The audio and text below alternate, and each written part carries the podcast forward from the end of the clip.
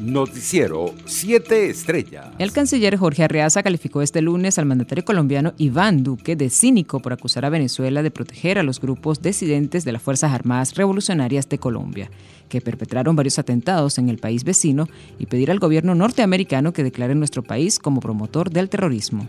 Usted está al frente de un narcogobierno exportador de drogas y violencia, una fábrica de terroristas, escribió Arriaza en su cuenta en Twitter. La permisividad del gobierno venezolano con grupos irregulares colombianos desde 1999, en la época del expresidente Hugo Chávez, denunció el dirigente de Acción Democrática William Dávila, a propósito de la petición del presidente de Colombia a Estados Unidos para que incluya a Venezuela en la lista de países patrocinadores del terrorismo. Venezuela reportó la noche de este lunes 1.097 nuevos contagios y 17 víctimas mortales por el COVID-19 en las últimas 24 horas. En otras informaciones, un total de 714 trabajadores de la salud venezolana han fallecido desde que llegó la pandemia del COVID-19 al país en marzo de 2020, según la Organización de Médicos Unidos de Venezuela. La ONG alertó que en el Zulia, la entidad con mayor cantidad de muertes de profesionales sanitarios desde el inicio de la pandemia, con 146. El Consejo Nacional Electoral advirtió este lunes que los miembros de mesa que no acudan a las regionales y municipales el 21 de noviembre serán multados o arrestados. Quienes incumplan injustamente el servicio electoral obligatorio serán sancionados con multas equivalentes a 15 unidades tributarias y 50 unidades tributarias o arresto proporcional a razón de un día por unidad tributaria, indicó el máximo ente comicial en su cuenta en Twitter. Internacionales.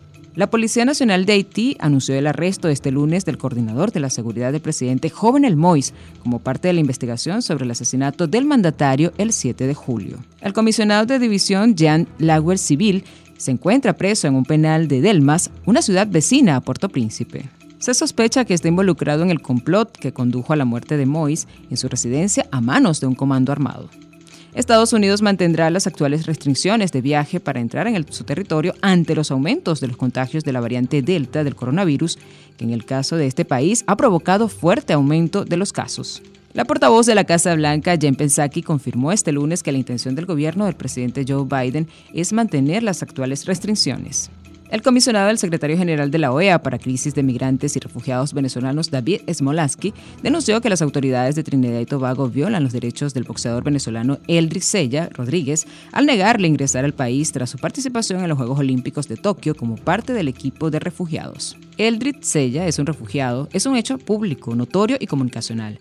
Acaba de competir en los Juegos Olímpicos bajo esa condición. Es completamente violatorio a sus derechos que se le niegue el ingreso al país que lo acogió desde 2018, advirtió Smolansky en sus redes sociales. En otras noticias, la diputada suplente del Partido Socialista Unido de Venezuela a la Asamblea Nacional, Heidi Huérfano, le fue negado el ingreso a Colombia por las autoridades del país vecino. Según reseñó el diario El Tiempo de Bogotá, Migración Colombia negó la entrada a la mujer de 65 años que llevó a ese país en un vuelo procedente de Fort Lauderdale en Estados Unidos. Dicha inadmisión es una medida discrecional que se genera debido a que las relaciones entre el gobierno de Nicolás Maduro y el presidente Iván Duque están rotas desde hace cinco años, tal y como lo explicó el medio de comunicación colombiano. Economía. Wall Street cerró con récord en sus tres principales indicadores este lunes, en medio de expectativas por los resultados trimestrales de las grandes empresas tecnológicas y a la espera de la reunión de la Reserva Federal de Estados Unidos.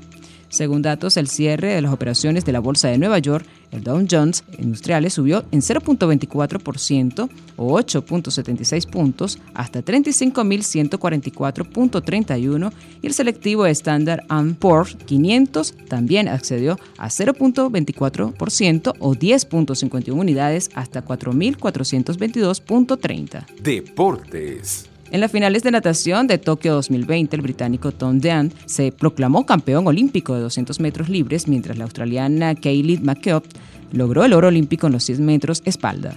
Entre tanto, el nadador ruso Evgeny Rilok se proclamó campeón olímpico en los 100 metros espalda y la estadounidense Lidia Jacobit logró el oro olímpico en 100 metros braza. Después de haber perdido por barrida una serie del fin de semana entre los simultáneos de Monterrey en casa, la oficina de toros de Tijuana informó a través de un comunicado que el venezolano Omar Vizquel dejó de ser manager del equipo, ha estado citando motivos personales, movimiento que dejará el puesto vacante hasta nuevo aviso. Vizquel se convierte en el sexto manager cesado por la temporada 2021 de la Liga Mexicana de Béisbol. Noticiero 7 Estrellas.